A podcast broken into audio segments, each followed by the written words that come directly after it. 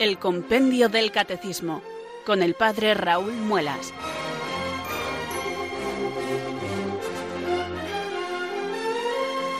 Muy buenas tardes, queridos oyentes de Radio María. Son las cuatro o las tres en Canarias. Aquí comienza una nueva edición del programa El Compendio del Catecismo. Reciban desde Talavera de la Reina un saludo muy cordial del Padre Raúl Muelas, que un día más les habla desde estos micrófonos de Radio María, la radio de la Virgen, la fuerza de la esperanza. Sed todos bienvenidos.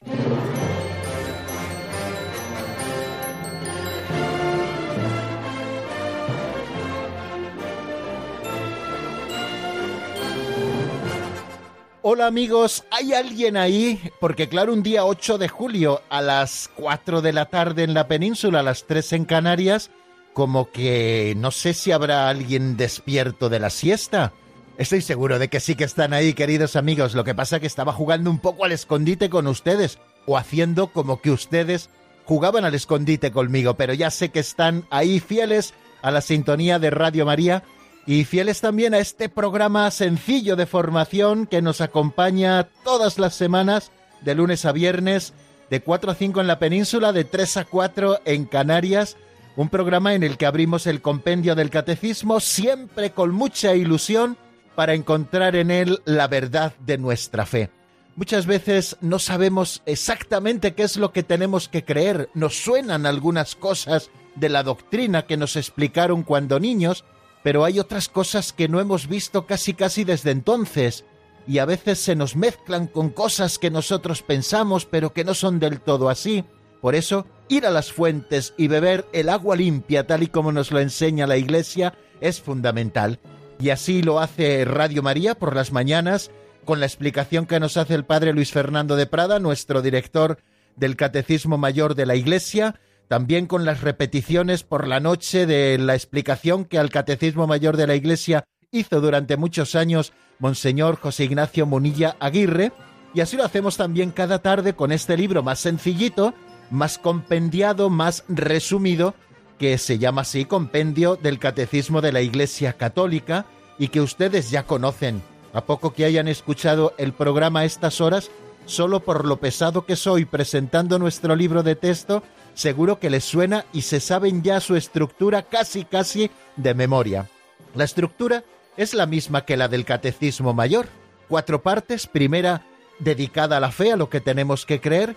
Segundo, dedicada a lo que celebramos, al misterio pascual celebrado en la Iglesia a través de la liturgia y los sacramentos. Una tercera parte dedicada a la nueva vida en Cristo y a los mandamientos. Y una cuarta parte dedicada a la oración. ¿Cuál es la diferencia entre este libro nuestro, el Compendio del Catecismo de la Iglesia Católica, y el Catecismo de la Iglesia Católica, ese que llamamos siempre familiarmente el Catecismo Mayor? Bueno, pues ese, el volumen, que este es mucho más flaquito, este solo tiene unas 250 páginas y el otro tiene muchísimas más. Tengo aquí delante una edición mía y tiene algo así como mil páginas, fijaros, si ha resumido el compendio del catecismo lo que comprende el catecismo mayor de la Iglesia. Bueno, pues se diferencia en el número de páginas y se diferencia también en cómo nos va exponiendo la doctrina.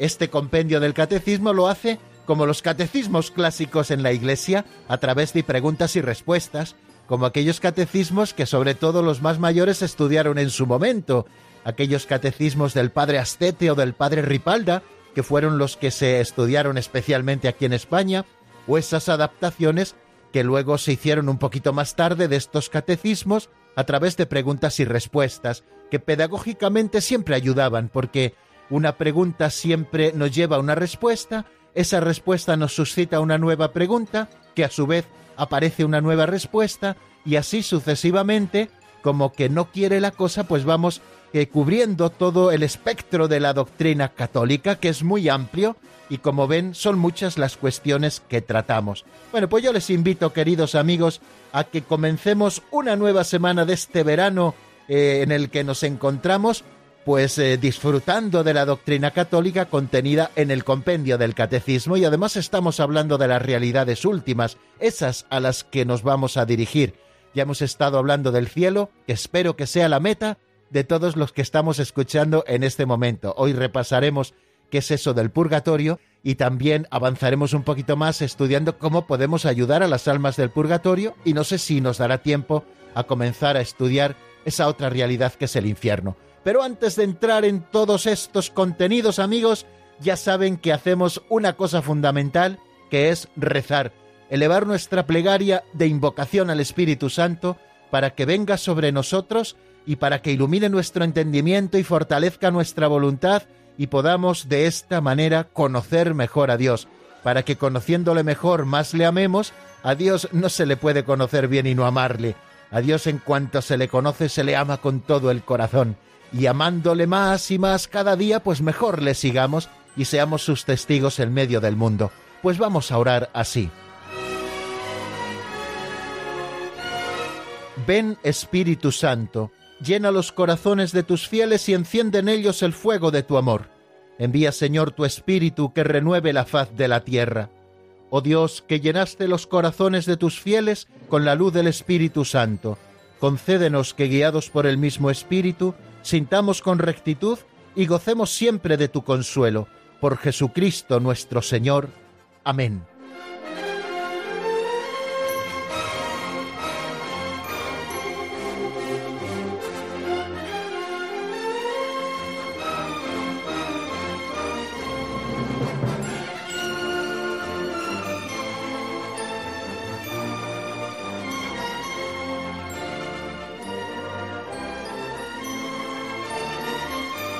La introducción de hoy, queridos oyentes, me ha recordado cuando estábamos en clase y no teníamos así muchas ganas de que avanzara el profesor y siempre entreteníamos un poquito la perdiz, como decíamos nosotros. Bueno, pues alargando un poco las introducciones del profesor, haciéndole alguna pregunta para que no avanzase mucho. Bueno, pues hoy yo me he recordado a esos profesores a los que intentábamos entretener un poquito para que no avanzasen mucho en la materia y no nos exigieran mucho esfuerzo. Pues como ven yo hoy he hecho una introducción larga para que poquito a poco vayamos entrando porque estamos así como un poquito más pesados, eh, fruto del calor que reina en nuestro derredor, ¿no? Y por eso tenemos que ir entrando poquito a poco y aquellos que hayan podido disfrutar de la siesta, pues así también eh, les ayuda a irse despertando progresivamente y cuando lleguemos al estudio de los números del compendio estemos ya dispuestos y preparados para asimilar toda la doctrina católica. Bueno, pero antes de entrar en los números, como siempre, un aperitivo catequético. Y estas son las pinceladas de sabiduría, tomadas de un libro así llamado Pequeñas Narraciones que nos ofrece don Justo López Melús, que en gloria esté, pequeñas narraciones que luego nos dan pie siempre a hacer eh, con simpatía alguna reflexión a propósito de lo que tratan. La de hoy se titula Es cuestión de tres Cs.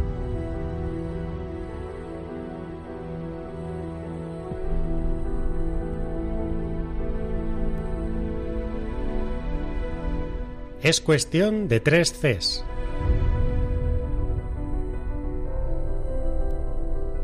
Hay muchos refranes que expresan la constancia. La gota de agua perfora la roca. Si tienes un pico y una pala y cada día los usas, acabarás abriendo camino aunque te encuentres en terreno rocoso. Solo hay un medio para saber hasta dónde se puede llegar, decía Bergson, ponerse en camino y andar. Parodiando a Machado podríamos decir, caminante, sí hay camino, lo que hace falta es andar. Según los expertos, a veces hay que excavar 247 pozos de petróleo para encontrar uno rentable. No desanimarse al cuarto o quinto fracaso. Tal vez la suerte estaba en el sexto. Los grandes sabios suelen tener un 10% de genio. Lo demás es fruto del esfuerzo. El progreso en el estudio es cuestión de tres Cs, cabeza, codos y trasero.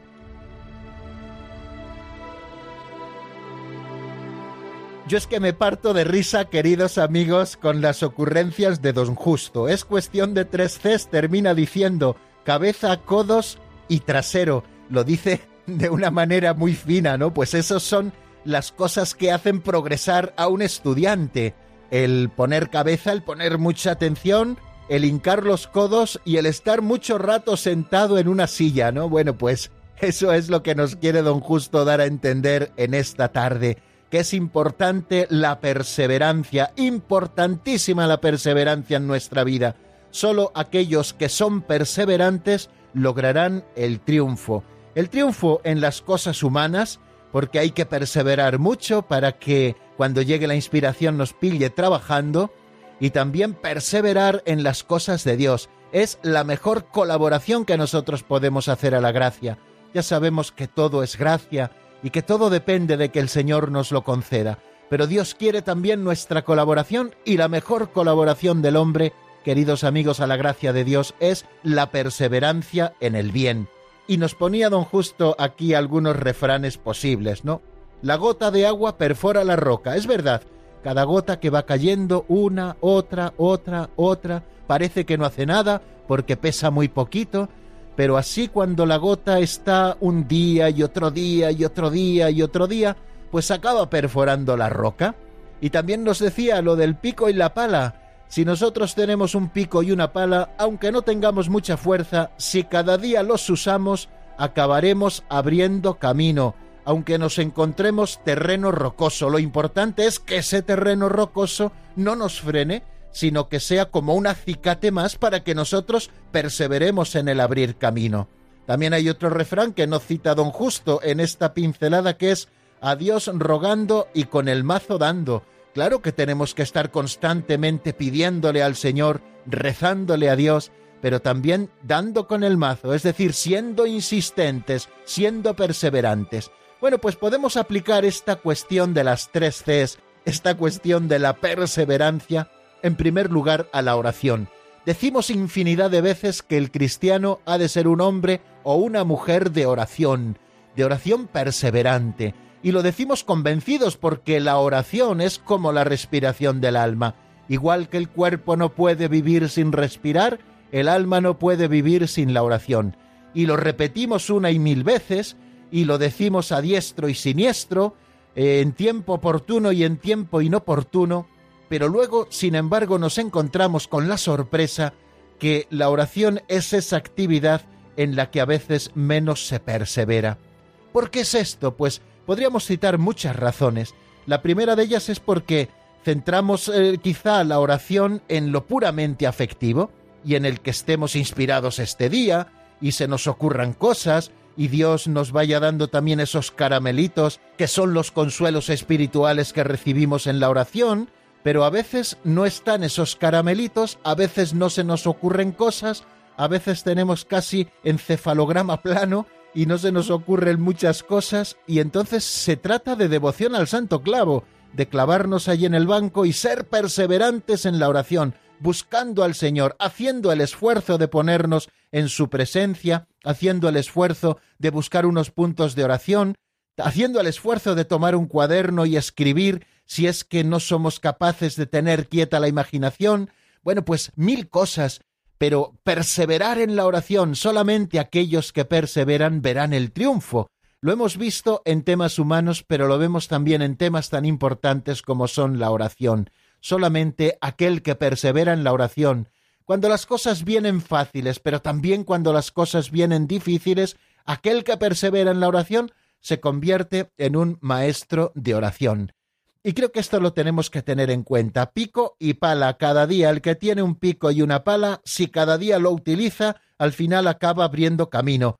Pues también podemos aplicar esto, queridos amigos, a la oración, a perseverar en la oración, pico y pala cada día. Se nos ocurran más cosas o se nos ocurran menos, pero siempre podremos entrar en la presencia de Dios y procurar que nuestros sentidos estén recogidos, unos días lo conseguiremos más, otros menos, ponernos en su presencia y quizás solo decirle, Señor, aquí está Raúl, hoy no se me ocurre gran cosa, pero voy a ser fiel a este tiempo que he hecho sagrado, es decir, este tiempo que he sacrificado.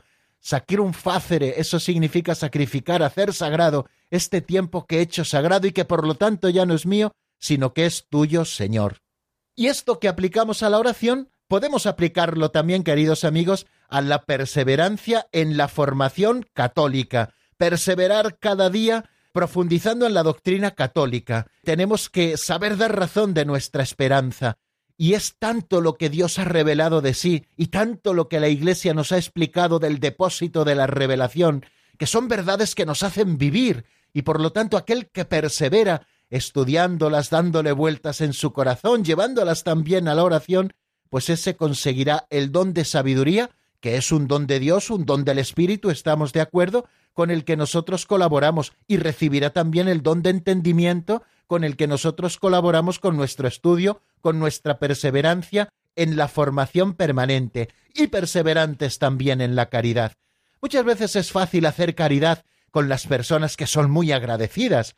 A veces ya se nos pone más cuesta arriba cuando tenemos que ejercer la caridad, cuando no nos lo agradecen tanto o cuando humanamente no es tan dulce hacer la caridad. Sin embargo, el Señor nos pide perseverancia. Recuerden que la gota de agua perfora la roca. Si perseveras cada día, sea fácil o difícil, si perseveras cada día, pues al final el Señor acabará dándote la gracia, ¿no? Caminante, si hay camino, lo que hace falta es andar o querer andar. Ya sabemos que todo esto es cuestión de tres Cs, cabeza, codos y trasero, perdonen la palabra.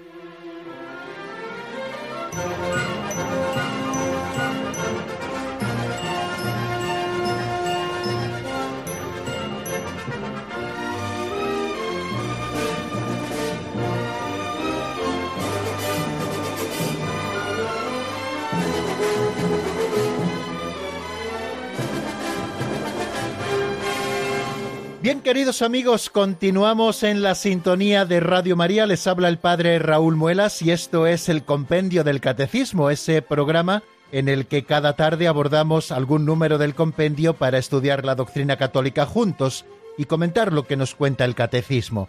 Vamos a pasar ahora a repasar lo que vimos en nuestro último programa.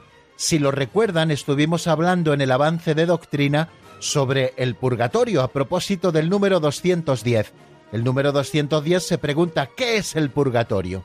Recuerden que estamos en ese último artículo del credo que dice creo en la vida eterna. Hemos hablado de la vida eterna, del juicio particular, hemos hablado del cielo, estamos hablando del purgatorio y luego hablaremos del infierno, también del juicio final y también de qué es eso de la esperanza de los cielos nuevos y de la tierra nueva. Todos estos temas los estamos tratando eh, a propósito de este artículo, creo en la vida eterna. A esto se le llama en la teología escatología, o también se los llama teología del más allá. Bueno, pues nosotros estamos ahora viendo lo que es el purgatorio. Ya lo estudiamos un poquito en el último programa, vamos a repasarlo y vamos a seguir con el 211 también después, que también nos habla del purgatorio. Bueno, ¿qué es el purgatorio? Dice el compendio del catecismo que el purgatorio es el estado de los que mueren en amistad con Dios, pero aunque están seguros de su salvación eterna, necesitan aún de purificación para entrar en la eterna bienaventuranza. Eh, eh, solamente estas eh, tres líneas nos da el compendio del catecismo para definirnos el purgatorio. El purgatorio, por lo tanto, según la definición que nos da el compendio, es un estado. Hemos dicho a propósito del cielo también, que no es un lugar que no es un lugar físico entre las nubes, como a veces se ha representado a veces en la imaginación, para que pudiéramos entenderlo en la pintura, por ejemplo, o en la escultura.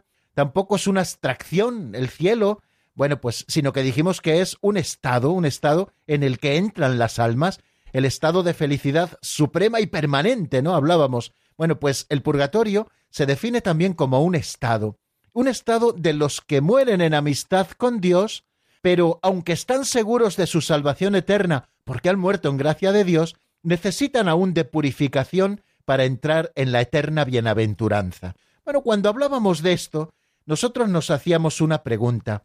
¿Qué pasa que la justificación que Jesucristo nos da y que nos permite estar en gracia es imperfecta hasta el punto de que impide de alguna manera que nosotros podamos ver a Dios cara a cara en el caso de los que mueren y van al purgatorio? No, y hablábamos de que la justificación, la justicia de Cristo sí que es perfecta, y tal y como la tiene Cristo, sí que es perfecta, y tal y como Él nos la entrega, sí que es perfecta. ¿Dónde está, por lo tanto, esa imperfección que necesita ser purificada en ese estado que llamamos purgatorio? ¿Dónde está, por tanto, esa imperfección de lo que estamos hablando? Bueno, la imperfección de la justicia del hombre se deriva, según el concilio de Trento, de un doble capítulo, Y estoy siguiendo en esto al padre Cándido Pozo en su libro Teología del Más Allá, un libro muy recomendable, un volumen de la Biblioteca de Autores Cristianos, un libro gordito que contiene pues casi 600 páginas, donde nos habla de todas estas cuestiones. Bueno, pues en este libro dice el padre Pozo que la imperfección de la justificación del hombre se deriva de un doble capítulo, y seguimos a Trento en esta explicación. Dice en primer lugar que el estado de justificación puede coexistir en el hombre, y a la larga coexiste de hecho, fuera de un caso de privilegio, con pecados veniales, al menos semideliberados. O sea que el estado de justificación, que es perfecto cuando Cristo nos lo entrega, porque es la justicia de Cristo la que es perfecta y la que nos hace justos, pero que ese estado de justificación coexiste de hecho en el hombre con pecados veniales, al menos estos semideliberados. Y segunda cosa que nos dice, que el estado de justificación puede coexistir con la permanencia de un reato de pena temporal, de pecados ya perdonados en cuanto a la culpa, del cual el hombre, si no se purifica durante la vida terrestre, deberá purificarse después de la muerte en el purgatorio antes de entrar en el cielo. Nos habla, por lo tanto, de, de ese reato de pena temporal. Todo pecado, y especialmente los pecados mortales, no solamente tienen una culpa, ¿no? que es la que nos impediría poder acceder al cielo. Esa se perdona con el sacramento de la penitencia, por supuesto, y esa culpa queda condonada totalmente. Pero todo pecado también supone una injusticia, y hay que reparar esa injusticia cometida contra el más justo de todos, que es Dios. Y eso es lo que llamamos reato de pena temporal que va aneja a todo pecado. Más reato de pena temporal cuanto más graves son esos pecados. Por eso la Iglesia nos pide que tenemos que hacer penitencia o que tenemos que ganar las indulgencias para que se vaya condonando ese reato de pena temporal, ese reato que si no está purificado durante la vida terrestre, deberá purificarse después de la muerte en el purgatorio antes de entrar en el cielo. Bueno, creo que con esto entendemos un poquito más eso de que algunos mueren en amistad con Dios, pero aunque están seguros de su salvación eterna, necesitan aún de purificación para entrar en la eterna bienaventuranza, o bien por esos pecados veniales, o bien por esos reatos de pena temporal que están vinculados a pecados ya perdonados en cuanto a la culpa, no por el sacramento de la penitencia. Por eso se nos pide que tenemos que purgar ese reato de pena temporal ya en esta vida, con nuestra penitencia, también ganando las indulgencias que la Iglesia administra en determinados actos y rechazando de nuestra vida el pecado, etcétera, y cumpliendo las condiciones que la Iglesia nos exige para ganar la indulgencia, etcétera. Bueno, pues con esto entendemos un poquito más por qué puede haber almas que mueren en amistad con Dios, pero que necesitan aún de purificación para entrar en la eterna bienaventuranza. Solamente podrán pasar a Dios, que es el más puro, aquellos que hayan sido purificados por el mismo Dios. En la presencia de Dios, la visión cara a cara de Dios solo se podrá ver desde la máxima limpieza, ¿no? Esa que Dios nos regala también con esa purificación ulterior, ultraterrena, que es el purgatorio. Bueno, los que mueren, por lo tanto, en la gracia y en la amistad de Dios, pero imperfectamente purificados, aunque están seguros de su eterna salvación, sufren después de su muerte una purificación, a fin de obtener la santidad necesaria para entrar en la alegría del cielo. La Iglesia llama purgatorio a esta purificación final de los elegidos, que es completamente distinta del castigo de los condenados. No confundamos nunca el purgatorio con el infierno. El castigo de los condenados es el que llamamos infierno, ese estado es el infierno, y el estado de purificación de los que han sido elegidos es lo que llamamos purgatorio. La Iglesia ha formulado la doctrina de la fe relativa al purgatorio sobre todo en varios documentos. Hablábamos de un documento hace varios días de Benedicto XII que se, se llama Benedictus Deus, pero sobre todo ha definido la doctrina relativa al purgatorio en dos concilios, el concilio de Florencia y el concilio de Trento. Vamos a recordar qué es lo que dice cada uno de estos dos concilios a propósito del purgatorio. El concilio de Florencia definió, además, si habiendo hecho penitencia verdaderamente, murieran en la caridad de Dios antes de haber satisfecho con frutos dignos de penitencia por los pecados de comisión o de omisión, sus almas después de la muerte son purificadas con penas purgatorias, y para ser librados de estas penas les aprovechan los sufragios de los fieles vivos, a saber, los sacrificios de la misa, las oraciones y las limosnas, y otros oficios de piedad que suelen hacerse, según las instituciones de la Iglesia, por unos fieles en favor de otros fieles. Y el concilio de Trento definió la imperfección de la justicia del hombre, imperfección que proviene del reato de pena temporal, que debe ser reparada en esta vida o en la vida futura. El concilio también decretó, habiendo enseñado la Iglesia católica, cito textualmente, en los sagrados concilios y recentísimamente en este sínodo ecuménico, adoctrinada del Espíritu Santo por las sagradas escrituras y por la antigua tradición de los padres, que hay purgatorio y que las almas retenidas allí son ayudadas por los sufragios de los fieles, pero sobre todo por el sacrificio del altar digno de ser aceptado, el Santo Sínodo manda a los obispos que procuren diligentemente que la sana doctrina sobre el purgatorio transmitida por los santos padres y los sagrados concilios sea creída por los fieles cristianos, mantenida, enseñada y predicada en todas partes.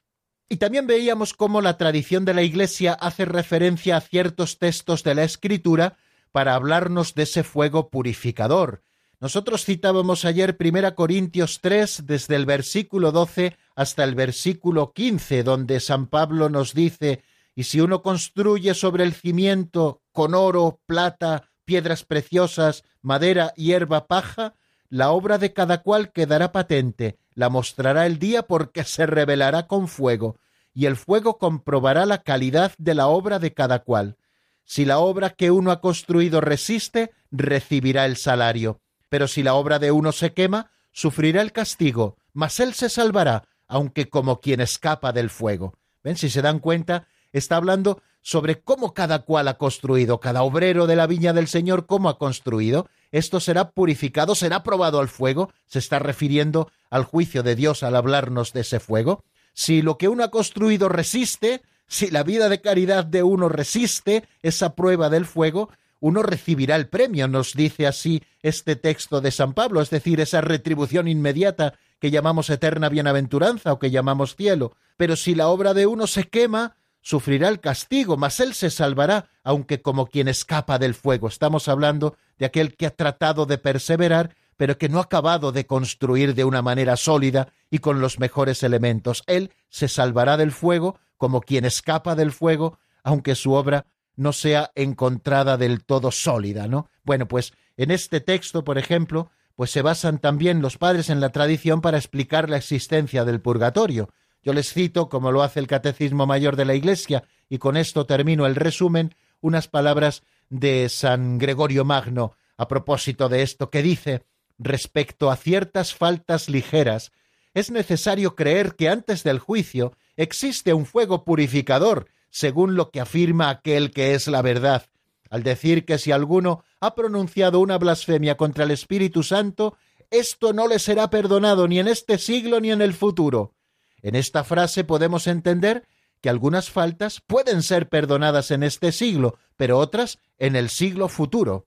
Bueno, pues vamos a dejar aquí, queridos amigos, nuestro repaso al 210, que es el purgatorio, y vamos a dar un pasito adelante también en el estudio del purgatorio, un número quizá mucho más práctico, cómo podemos nosotros ayudar en la purificación de las almas del purgatorio. Bueno, pero antes de abordar este número, yo les ofrezco que escuchemos una canción y descansemos un poquito de la palabra. Es un tema titulado Gracias de Francisco Abello, sacado del álbum Navegar hacia tu amor. Lo escuchamos y enseguida estamos nuevamente juntos.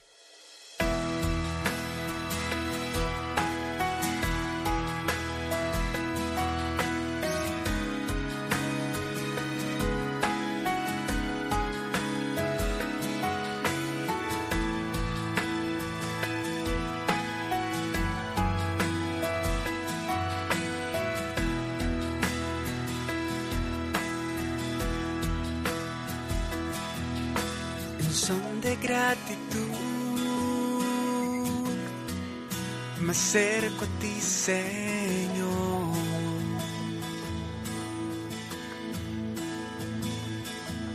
porque me has llenado de gozo y felicidad.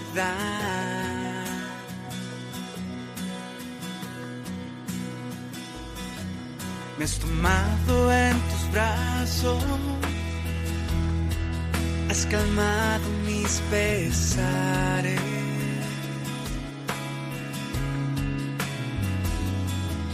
Pero lo más importante, que viste tú la vida por amor a mí.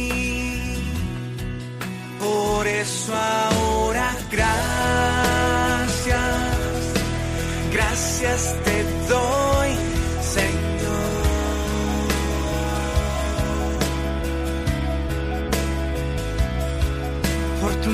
misericordia, refugio y amparo hacia mí. Por eso ahora gracias, gracias te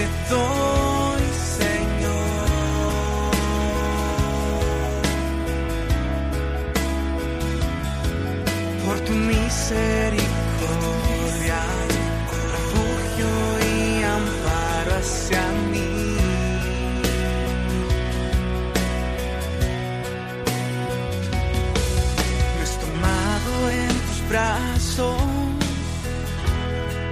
has calmado mis pesares.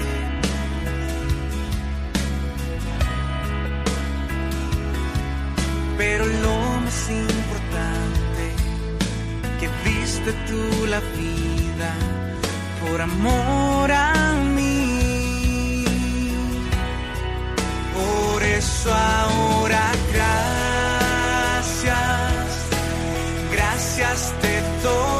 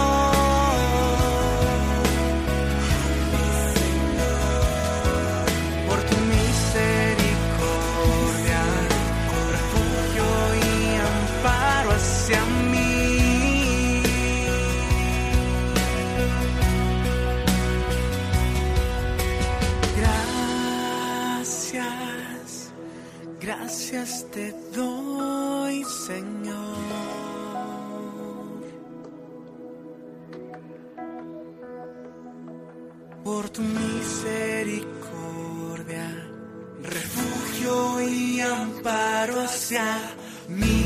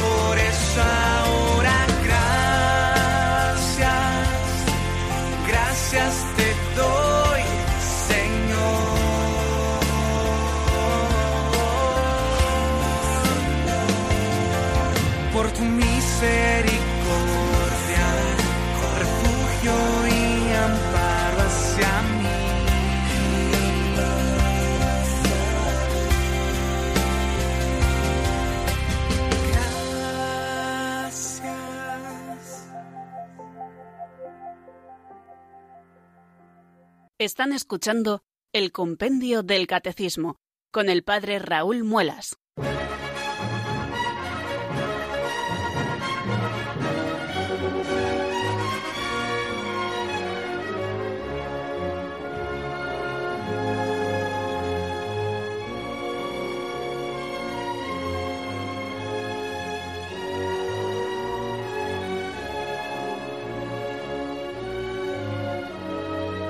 Continuamos, queridos amigos, en la sintonía de Radio María. Estamos aquí en el Compendio del Catecismo y vamos a dar un pasito adelante en nuestro estudio. Hemos estudiado en el número 210, que es el purgatorio.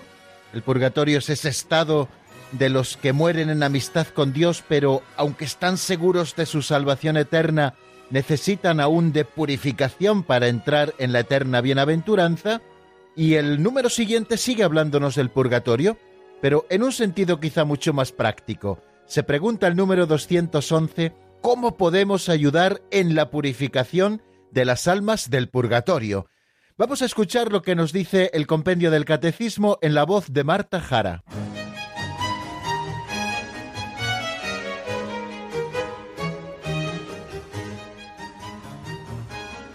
Número 211. ¿Cómo podemos ayudar en la purificación de las almas del purgatorio? En virtud de la comunión de los santos, los fieles que peregrinan aún en la tierra pueden ayudar a las almas del purgatorio ofreciendo por ella oraciones de sufragio, en particular el sacrificio de la Eucaristía, pero también limosnas, indulgencias y obras de penitencia.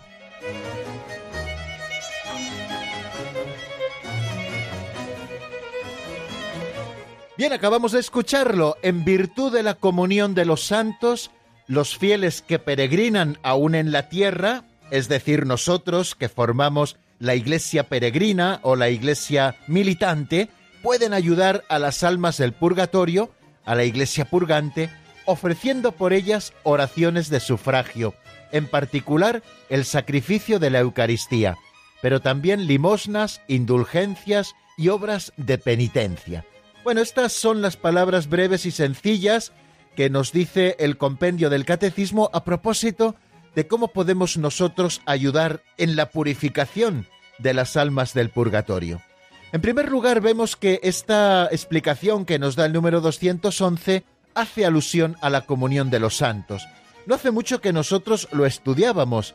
Si ustedes recuerdan, estudiamos Creo en la comunión de los santos que es un artículo que también se contiene en el Credo de los Apóstoles, y a propósito de la comunión de los santos, tratábamos de entender lo que significa la expresión comunión de los santos, y decíamos que la expresión comunión de los santos tiene como un doble sentido. En primer lugar, la expresión comunión de los santos indica la común participación de todos los miembros de la Iglesia en las cosas santas, y también decíamos que la expresión comunión de los santos designa también la comunión entre las personas santas, es decir, entre quienes por la gracia están unidos a Cristo muerto y resucitado. Y entonces nos explicaba este número 195, que es el que estoy haciendo referencia del compendio del catecismo, cuáles son los tres estadios en los que pueden vivir los miembros de la Iglesia. Unos viven aún peregrinos en este mundo, nos dice el número 195.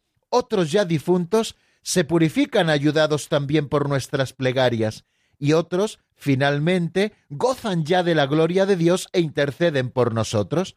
Bueno, nos está explicando el número 195 esa segunda acepción que tiene la expresión comunión de los santos, que designa la comunión entre las personas santas, entre quienes por la gracia están unidos a Cristo, muerto y resucitado, unos aquí en la tierra, porque estamos todavía en esta etapa de nuestra vida que llamamos vida terrena, en este tiempo de merecer que decimos, otros están en el purgatorio purificándose, viviendo en gracia, pero purificándose para poder ver a Dios cara a cara, y otros ya gozan de la presencia del Señor por toda la eternidad, que son los santos. Quiere decir que entre nosotros existe una corriente de caridad que nos une a todos y todos constituimos la única familia de Cristo que es la Iglesia. Recuerden aquellas palabras eh, que le preguntó un escriba a Jesús, ¿cuál es el mandamiento principal y primero de la ley? Y el Señor le dijo, amarás al Señor con todo tu corazón, con toda tu alma, con todas tus fuerzas, con todo tu ser. Y el segundo mandamiento, dice el Señor, es semejante al primero, amarás a tu prójimo como a ti mismo. Bueno, pues estos son los mandamientos que el Señor nos propone. Son el gran mandamiento del amor, el amor a Dios y el amor al prójimo. Esto no es que sea una mera sugerencia que el Señor nos hace por si alguno se siente llamado al amor, sino que esto es el gran mandamiento para todos los que constituimos la Iglesia y hemos sido configurados con Cristo por nuestra participación en su muerte y en su resurrección. Quiere decir que el amor es nuestra primera tarea. Tenemos que amar a Dios y tenemos que amar al prójimo, especialmente al prójimo que más lo necesita. ¿Y quiénes son los que más lo necesitan? Podemos hablar de las necesidades que nos encontramos en esta tierra y que muchas veces nosotros con nuestra caridad tratamos de paliar, como una exigencia propia de nuestra fe cristiana. Pero muy pocas veces nos acordamos de que tenemos la obligación también de ejercer la caridad con aquellos que de entre nosotros han sido llamados del tiempo a la eternidad, nuestros hermanos difuntos, pero que aún no gozan de la visión de Dios cara a cara, porque les queda algo que purificar y se encuentran en ese estado que hemos llamado purgatorio. Bueno, pues con ellos nosotros tenemos que seguir ejerciendo esa caridad. Es un deber de caridad el que tenemos hacia nuestros hermanos difuntos para ayudar a las almas del purgatorio, ofreciendo por ellas qué? Pues oraciones en sufragio, una oración fantástica que nosotros podemos rezar por los difuntos, y son muchísimas las personas que terminan rezando el Santo Rosario después de rezar por las intenciones del Papa, rezando también por las ánimas benditas del purgatorio, pero en particular se nos pide que ofrezcamos el sacrificio de la Eucaristía. La Iglesia lo ha estado haciendo constantemente, ofrecer el sacrificio de la Eucaristía por los difuntos. Si nosotros eh, tomamos en nuestras manos y repasamos la plegaria eucarística, vemos que existe el memento de vivos, donde pedimos por el Santo Padre, donde pedimos por el obispo, etc. Y luego existe el memento que llamamos memento, el recuerdo a los muertos, es decir, donde nos acordamos de aquellos que nos han precedido y pedimos por ellos. Y existe también en la Iglesia eh, la sagrada costumbre de ofrecer el santo sacrificio por nuestros difuntos. Eso que llamamos encargar una misa por nuestros difuntos. Vamos al sacerdote y le decimos queremos que tal día, si es posible, aplique usted la misa, pues por un difunto de mi familia o por un difunto amigo, o por los difuntos de mi familia, o sea, ofrecer el santo sacrificio por nuestros difuntos. Tengan mucha devoción a ofrecer la Santa Misa por sus difuntos, porque es la mejor manera que nosotros tenemos de aliviar esas penas purgatorias propias de ese estado en el que se están purificando para poder ver a Dios un día cara a cara, ¿no? Es el mayor alivio ofrecer por ellos el santo sacrificio de la misa y también ofrecer por ellos otras oraciones en sufragio por su eterno descanso. Antes les hablaba del rezo del Santo Rosario, pero también a veces rezamos eso que se conoce como responsos por nuestros difuntos. Eh, son oraciones en realidad que ofrecemos por el eterno descanso de los que nos han precedido, o bien de todas las ánimas del purgatorio, o bien de alguna en concreta la que queremos nosotros encomendar, ¿no? O sea que el ayuno, la oración y la limosna sirven a nuestros difuntos y es un deber de caridad que nosotros tenemos de ofrecer oraciones por ellos. Creo que es muy importante esto que lo tengamos a la vista. Ofrecer limosnas también a los más necesitados, con esa intención de sufragio, es decir, de que sean aplicadas por la purificación de las ánimas del purgatorio, y también otras obras de penitencia, y ayunos u otras obras de penitencia para ofrecerlas por nuestros difuntos. Y luego también nos habla este número 211 de las indulgencias. Qué importantes son las indulgencias, ¿no? Y a veces que abandonadas las tenemos, y eso que la Iglesia ha vuelto a presentárnoslas con todo su vigor en esa reforma de las indulgencias que se hizo hace unos años, presentándonos y pidiéndonos que nosotros vivamos también este tesoro de gracia que son las indulgencias, que nos condonan esa pena temporal de vida por nuestros pecados o indulgencias parciales o indulgencias plenarias especialmente, que nosotros podemos aplicar por nosotros mismos o que nosotros podemos aplicar también por nuestros difuntos. Una indulgencia plenaria aplicada por un difunto le saca también del purgatorio. Bueno, pues estas son las cosas que nos sugiere el compendio del catecismo de cómo podemos ayudar en la purificación de las almas del purgatorio. Si ustedes recuerdan, cuando nosotros citábamos al concilio de Florencia a propósito del purgatorio, leíamos allí que, y para ser librados de esas penas, les aprovechan los sufragios de los fieles vivos, a saber, los sacrificios de la misa, las oraciones y las limosnas, y otros oficios de piedad que suelen hacerse según las instituciones de la Iglesia por unos fieles en favor de otros fieles. Y también el concilio de Trento decretó que, habiendo enseñado la Iglesia Católica en los sagrados concilios que hay purgatorio y que las almas retenidas allí son ayudadas por los sufragios de los fieles, pero sobre todo por el sacrificio del altar digno de ser aceptado, el Santo Sínodo manda a los obispos que procuren diligentemente que la sana doctrina sobre el purgatorio transmitida por los santos padres y los sagrados concilios sea creída por los fieles cristianos, mantenida, enseñada y predicada en todas partes. ¿Con qué ánimo? ¿Solo por el hecho de creer en el purgatorio? Bueno, pues sí, pero no solo por eso, sino también porque tengamos mucho deseo de ayudar a las ánimas del purgatorio. A mí una de las primeras cosas que me enseñaron en casa, sobre todo en esas oraciones de la noche que rezábamos primero con mi madre y después ya solos, era rezar por las ánimas benditas del purgatorio. Y esto me lo enseñaron desde pequeño y esto lo hago yo cada día, rezar por las ánimas del purgatorio, aparte de ofrecer la Santa Misa también en sufragio por su eterno descanso. Y esta enseñanza se apoya también en la práctica de la oración por los difuntos, de la que ya nos habla la Escritura, ¿no? En el libro de los Macabeos pueden ustedes leer en el capítulo 12, eh, especialmente el versículo que yo les voy a citar, que es el 46, pero pueden leer todo ese capítulo en las batallas que mantienen los macabeos para reconquistar la tierra prometida para el Señor, bueno, pues en un momento dado hay bajas en el ejército y cuando van a recoger los cadáveres se dan cuenta que llevaban algunos amuletos prohibidos por la ley. Y Judas Macabeo eh, hace una colecta de dos mil dracmas para que ofrezcan un sacrificio expiatorio en Jerusalén, para que el Señor salve a aquellos que han muerto cometiendo ese pecado. Y dice el versículo 46 de ese capítulo 12 del segundo libro de los Macabeos, por eso mandó Judas Macabeo hacer este sacrificio expiatorio en favor de los muertos, para que quedaran liberados del pecado. San Juan Crisóstomo nos ofrece este pensamiento que está recogido en el Catecismo Mayor de la Iglesia. Llevémosles socorros y hagamos su conmemoración. Si los hijos de Job fueron purificados por el sacrificio de su padre, ¿por qué habríamos de dudar de que nuestras ofrendas por los muertos les lleven un cierto consuelo?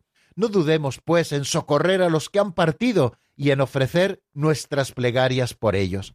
Bien amigos, hoy nuestro tiempo tiene que tocar ya necesariamente a su fin, nuestro tiempo de explicación, pero hoy les propongo que terminemos el programa de una manera diferente. Primero vamos a escuchar eh, una canción de Iraida Yochan titulada Junto a ti, que está sacada del álbum Tocando a tu puerta.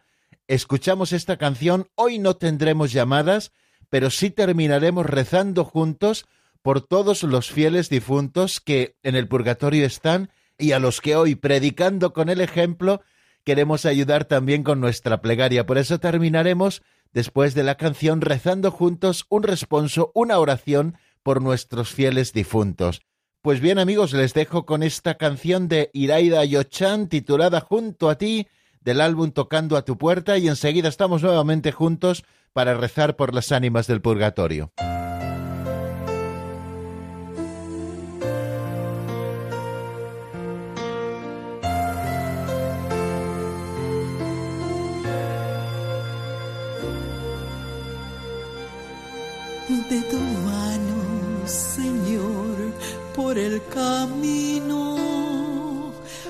Tu mano, Señor, caminaremos y al final de la senda encontraremos de tu mano el reino prometido,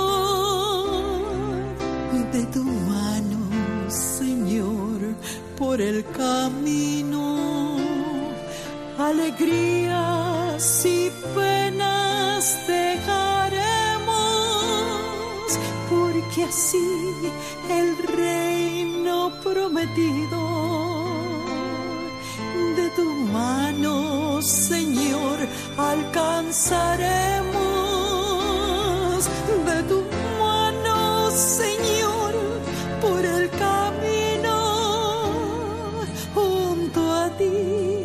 hasta el fin caminaremos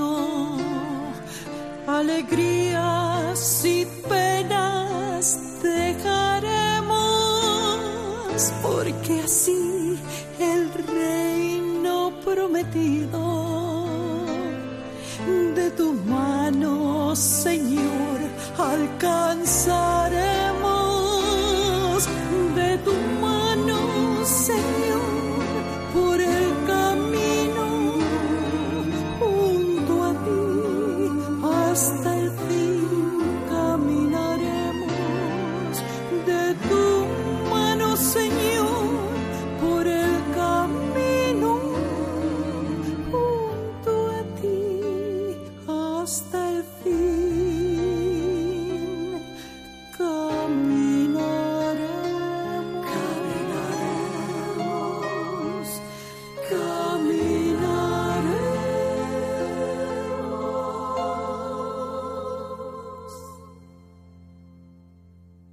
Están escuchando el Compendio del Catecismo con el Padre Raúl Muelas.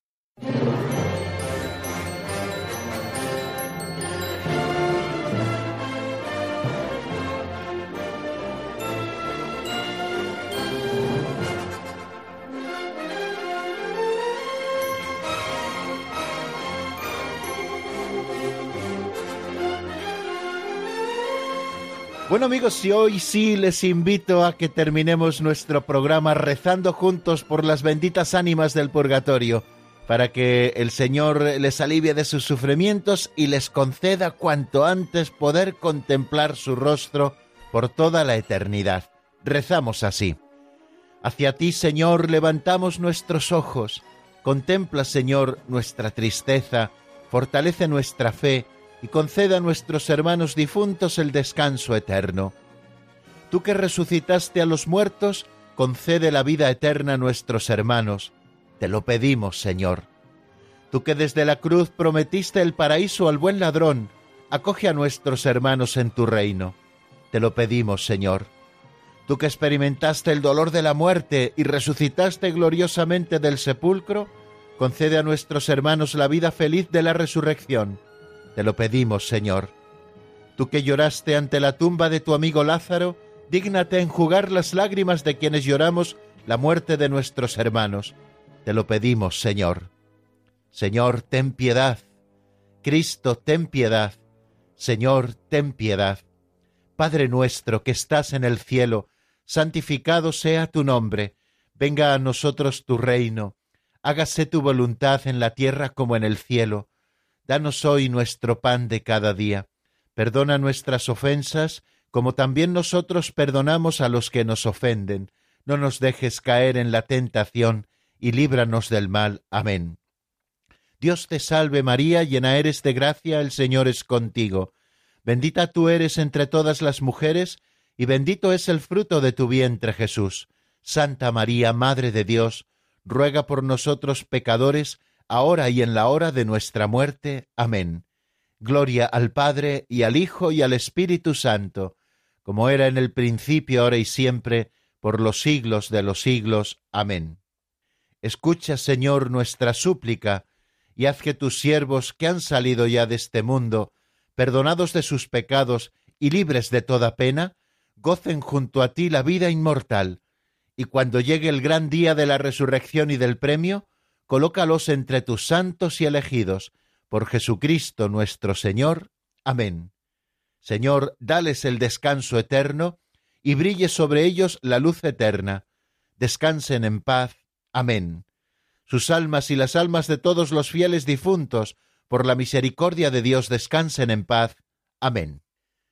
Pues con esta oración, queridos amigos, terminamos esta edición del Compendio del Catecismo. Si Dios quiere, mañana puntualísimamente a las cuatro de la tarde en la península, a las tres en Canarias, aquí estaremos para seguir avanzando en el estudio de estas realidades últimas. Mañana, si Dios quiere, comenzaremos a estudiar en qué consiste el infierno y posiblemente también nos dé tiempo a mirar el número 213 que se pregunta cómo se concilia la existencia del infierno con la infinita bondad de Dios pero eso será mañana. Hoy ya solo me queda darles la bendición. La bendición de Dios Todopoderoso, Padre, Hijo y Espíritu Santo, descienda sobre vosotros y permanezca para siempre. Amén. Hasta mañana si Dios quiere, amigos.